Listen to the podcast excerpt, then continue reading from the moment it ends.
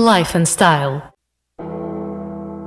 Sejam bem-vindos de volta ao Life and Style, o programa que traz à Anitta FM a outra face de quem, através das redes sociais, inspira, promove, motiva, influencia e que lida diariamente com centenas ou milhares de seguidores. Hoje estamos desfalcados, estou só eu aqui, na, uh, mas estou bem acompanhado. A Margarida hoje não conseguiu vir, mas estou muito bem acompanhado e vamos fa falar de rock.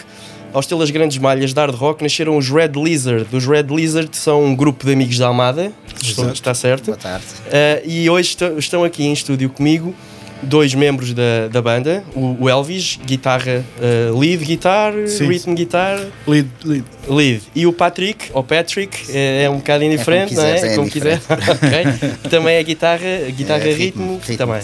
Muito bem. Red Lizard.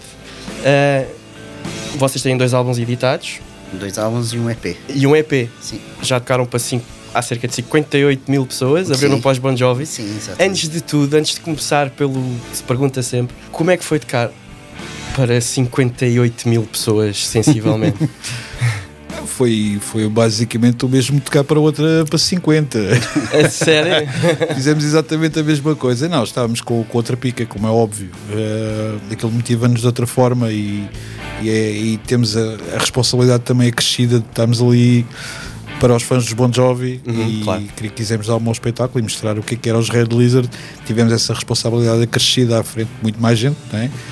mas eh, é uma sensação fantástica.